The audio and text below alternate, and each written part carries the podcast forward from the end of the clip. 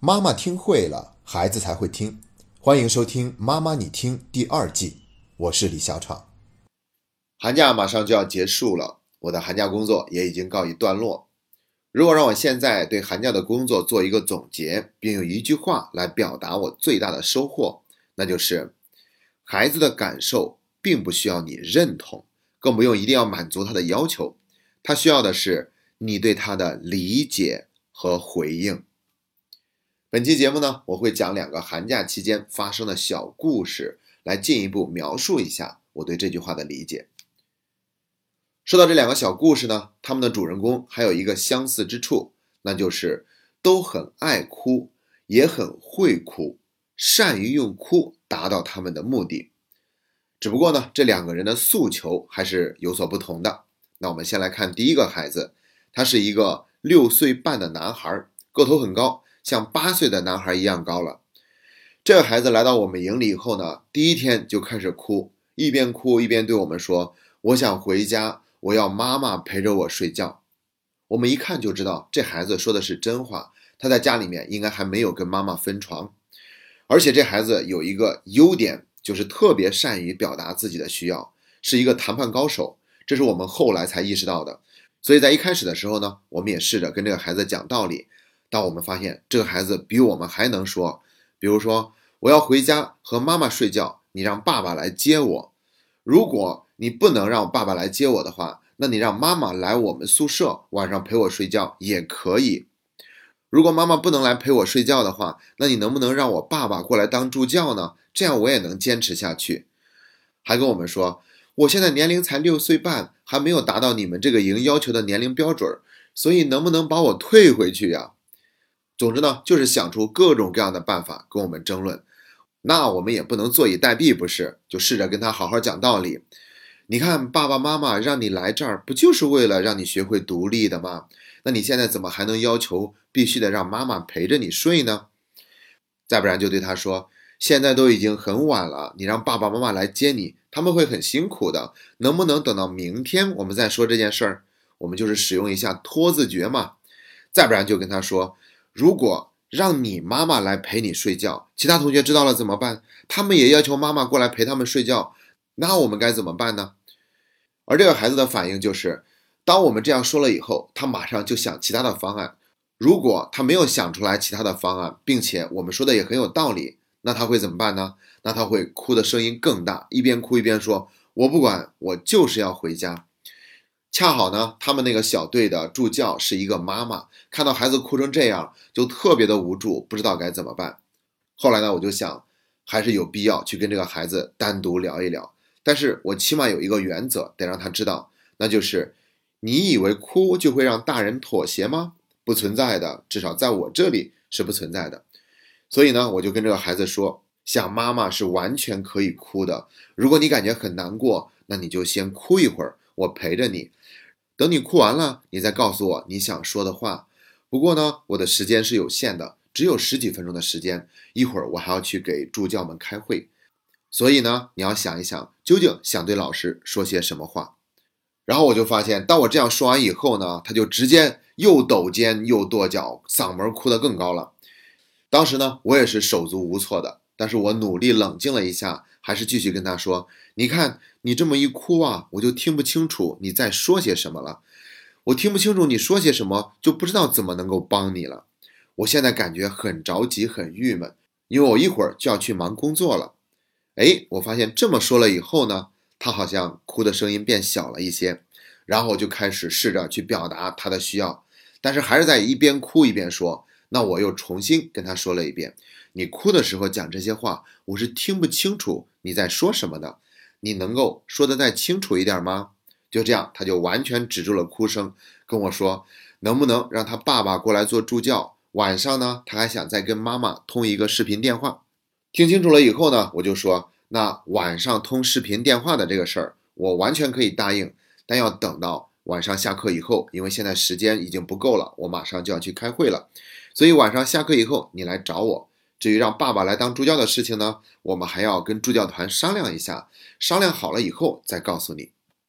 然后我继续跟这个孩子说：“你看，我是真的愿意帮助你的。如果你需要帮助，那你一定要告诉我，而且是等你不哭的时候再说，这样我就能够听清楚，然后帮到你，我心里也很开心。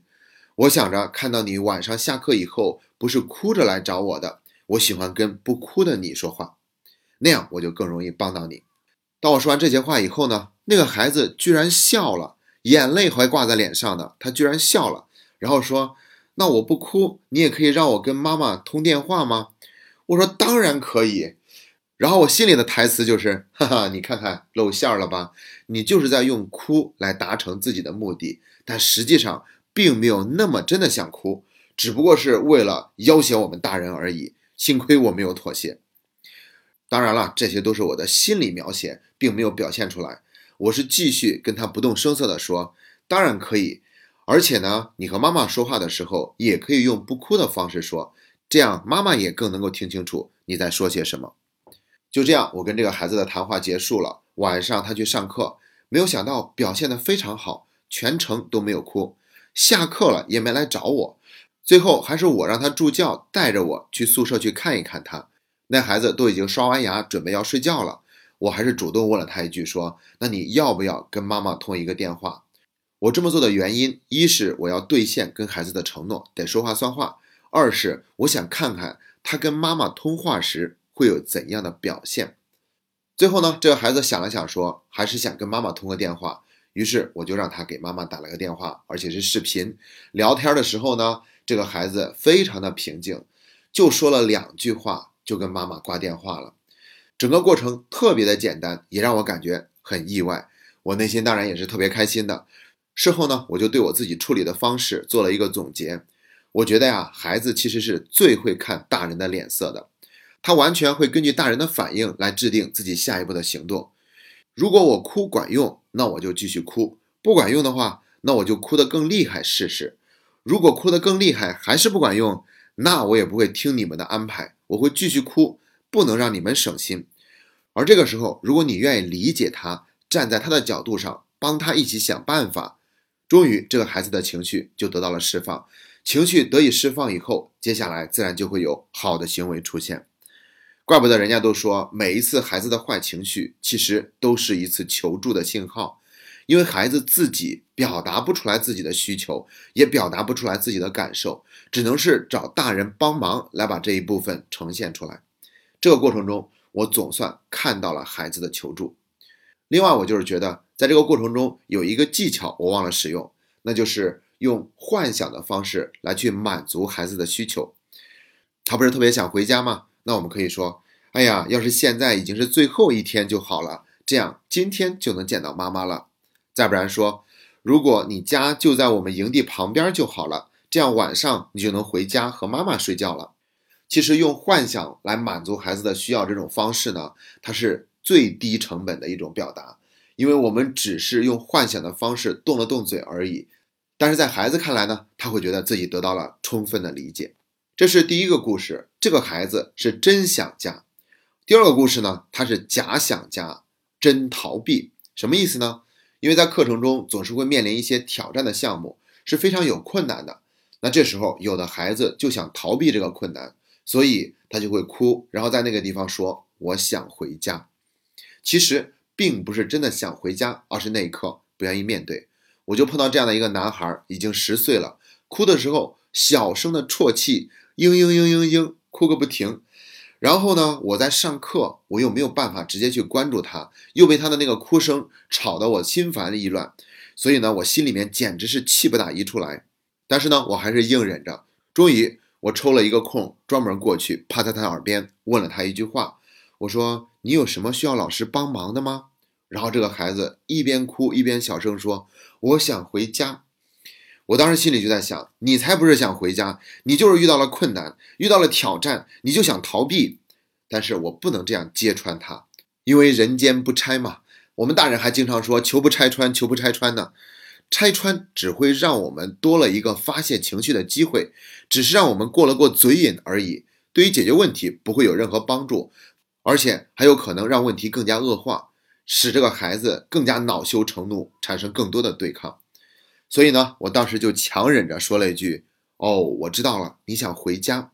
那如果你不哭，等下课了，我愿意跟你一起想办法。”因为老师现在还是在上课，而且呢，你一直哭还会影响到其他同学的听课，所以我要先去上课，而你呢，先别哭，等了下课以后，我们就来处理这个问题，可以吗？然后这个孩子就点点头，哭声呢就消失了。关键是等到下课以后，他也没过来找我。回头开会的时候，我问他的带队助教，这个孩子现在是什么情况？然后他助教告诉我说，已经不用去看他了。这个孩子在睡觉前说：“反正今天都已经这么晚了，就算了吧，明天再说。”那你看这个孩子，他并不是真的想回家，而是用说想回家的方式来逃避一下自己的压力。那我的做法就是，首先要看到他的需要，并且没有否定他的需要，对他的需要做出了一个回应，就是等下课以后，我们一起来好好的谈一谈。那这样这个孩子呢，就得到了一定程度上的接纳和理解，所以接下来。他并没有再继续做出任何对抗的行为，也没有让自己继续逃避下去，而是坚持到了课程的最后。其实这两个故事呢，都是在告诉我们：当孩子有一个我们觉得很头痛的行为出现，他有一些不好的情绪出现的时候，我们不要以为就真的必须答应他的要求，也不要去跟他讲那么多的道理，去劝他听我们的，这样的做法都不管用。